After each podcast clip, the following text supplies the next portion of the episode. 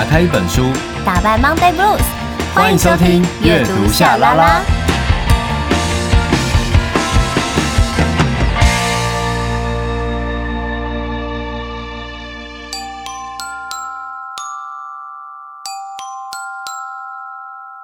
欢迎来到秘密储藏室，我是大咪童，我是小咪明。有些秘密不说，久了会生病；有些话说出口，又怕会伤人。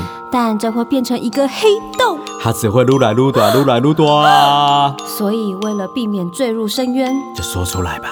至少你说出来，心中能有一片海阔天空。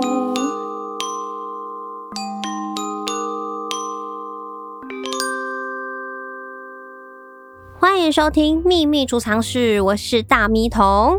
我是小咪咪，来到了就是秘密储藏室呢，就是如果你前面有听的话啦，就是因为毕竟现在已经来到了我们的第二十号，对，第二十号档案了，对，对，所以从我不知道大家现在从前面听这样听下来的感觉是怎么样，不过我觉得就像夏明说的，就是每一次听到。呃，每个人心中的秘密啊，不论是呃有欢笑的，或是悲伤的，但它真的都是推动我们想要在接下来未来的日子都可以过得更好的那种往前的推动力耶。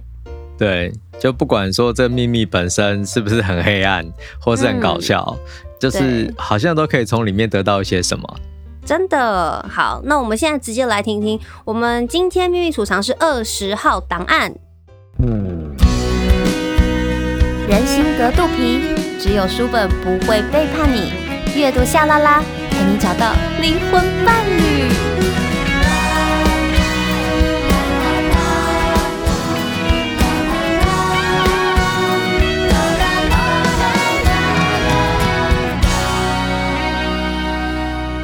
好的，我们的第二十号档案的登录者就是穷的只剩钱。然后四十二岁，在台南。其实这穷的只剩钱，这名字有点让人羡慕，超羡慕，好不好？对啊，如果有些问题钱就可以解决，真的是小问题，但就是怕没钱可以解决，对，对不对？好，好了，我们接下来听一下他的秘密好了。穷的只剩钱的秘密就是瞒着父母偷偷交女朋友，不过后来还是分手了。然后笑哭的脸，笑哭的脸，两个结束。这个秘密也真的是蛮简短有力的哦。但重点是呢，这个秘密它有很多的疑问，比如说，假设这个四十二岁是真实的，好了，那为什么要瞒着父母偷偷交女朋友呢？嗯、你如果四十二岁还没有女朋友，大部分长辈应该会很害怕吧？对，如果你四十二岁，然后终于要交女朋友。对，那个爸爸妈妈可能就会在旁边说：“加油，加油，加油！” 所以有可能就是你可能已经结婚了，哎，不对，那也是要瞒着老婆，对不对？但说不定穷的只剩下钱是女生啊。如果是女生的话，那可能会有点压力，那、oh. 就要瞒着父母，对不对？去交女朋友。你知道我我。题外话，我我分享一个我之前听到的一个故事，好不好？因为我觉得很夸张。就是有一个故事，就是有一个女生，她交了一个一个对象，然后呢，嗯、在一起就是真的好像有超过五年，就是时间非常的久。然后在一起到后面，有一天她突然就接收接收接收到一个通知，反正她就被告了。就是被告说什么妨害家庭，然后他才知道，原来他的对象已经结婚，而且还结婚十年了，十几年。真的假的？然后就吓到，对不对？然后我们大家觉得说，怎么可能？如果你在一起就是有五年以上，他一定会有些时间他是没有办法陪你的嘛，对不对？对。甚至是可能那个身份证的后面很好查，而且男生还有小孩哦，你就觉得怎么可能？好，他的身份证后面真的是空白的，不知道为什么。然后再来就是女生有去过男方的家里吃过饭，见过男方的爸爸妈妈、亲朋好友，天哪，但都没有说。你会不会觉得很恐怖？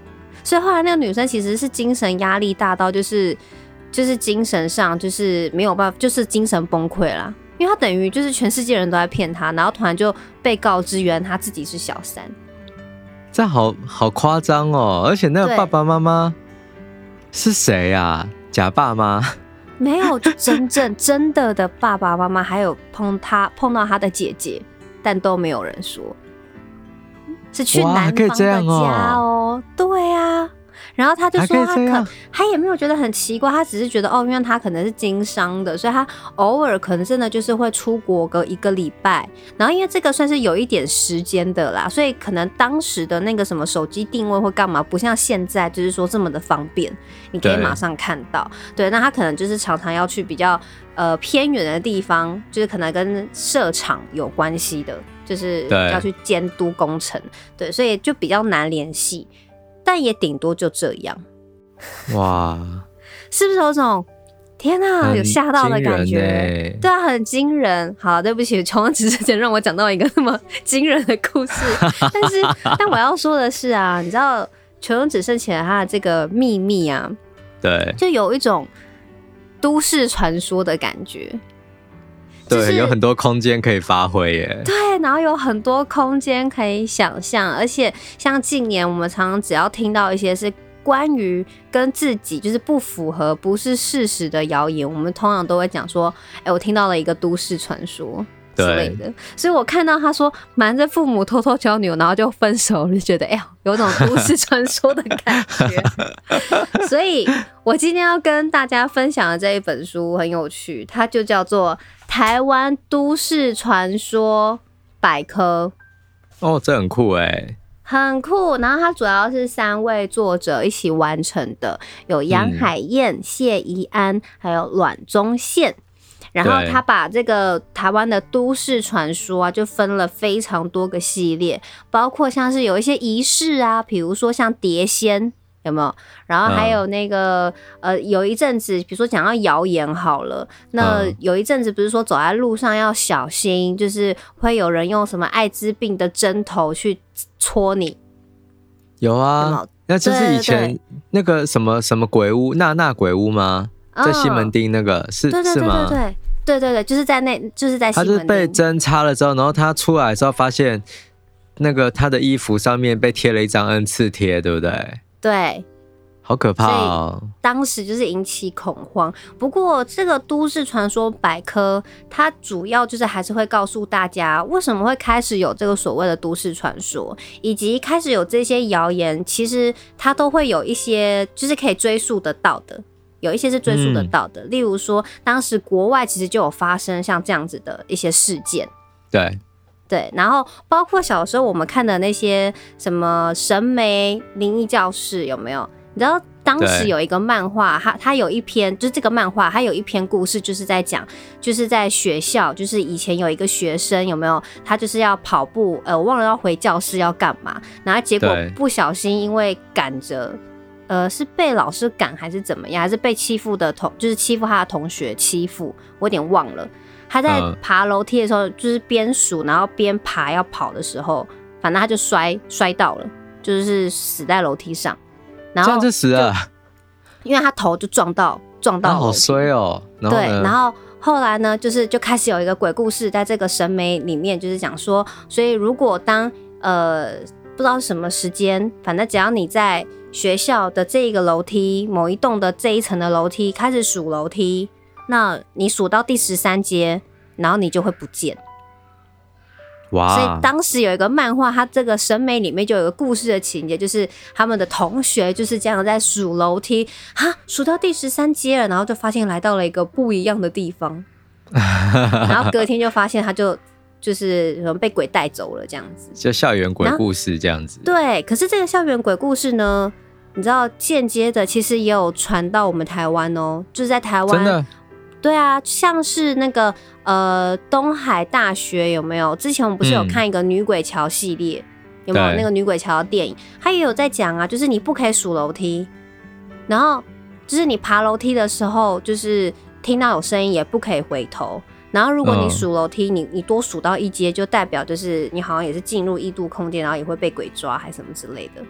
天哪！对，可能只是喝醉酒，然后多数了一个，然后就被抓走了，也太衰了吧！可是你知道，我小的时候真的就会有一个印象，就是说不可以随便数楼梯耶，因为这个故事啊，除了一些有名的大学，就是发，就是有一些什么校园的鬼故事之外，其实每一间学校都还是延续着一些这种小的鬼故事，只是它的那个都市传说可能没有这么大，嗯、就是不像我们可以直接听啊，比如说像呃文文化大学好像也也有听说过什么鬼故事嘛，好像是电梯的鬼故事等等的，就有非常多，嗯、或者是以前我们世新大学那个凉亭的鬼故事也是很有名的。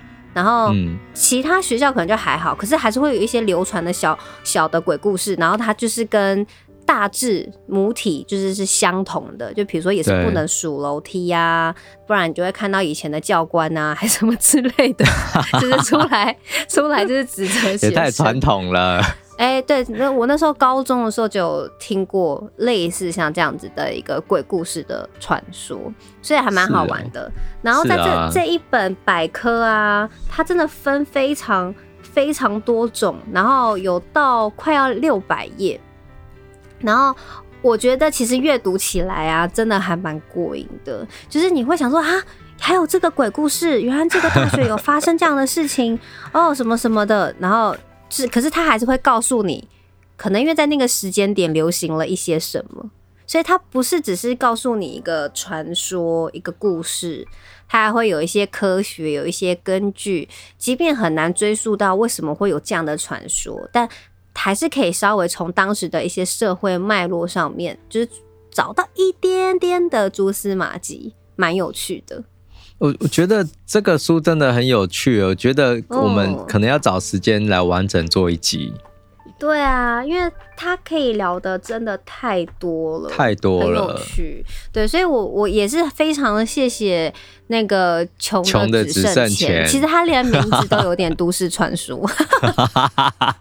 不要追随哥的传说，这样 真的，我真的因为他，因为其实这本书我买回来已经就有一阵子了，但我都还没有很认真仔细的去就是阅读它。但因为这一次的秘密，然后我开始就是翻了这本书，我就发现哇，这个百科它真的做的非常的精细，它甚至还告诉你都市传说在台湾从什么时候开始有。蛮有趣的，嗯、就推荐给大家。我觉得穷的只剩钱，这么俏皮的一个人，说不定 都市传说系列你可能也会喜欢哦。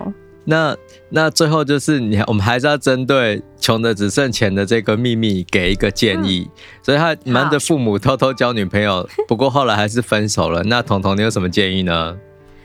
有什么建议啊？那就再交一个啊。对啊，就是。而且你不然就是下一个就不要瞒着父母，对，不要瞒，说不定就会成功了。对啊，说不定就是因为你瞒着。那就祝福穷的只挣钱，交到女朋友，加油，加油，然后不会分手哦，加油。找不到朋友，你还有我，阅读夏拉拉，你永远的阅读伙伴。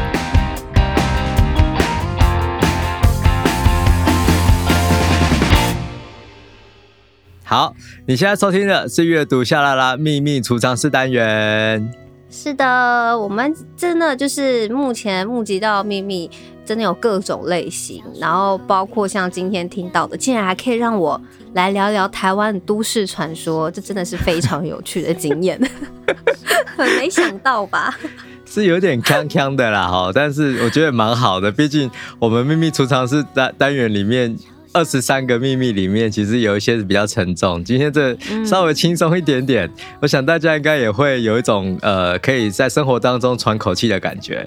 没错，好的，那我们的这个秘密储藏室档案二十号收录成功，成功。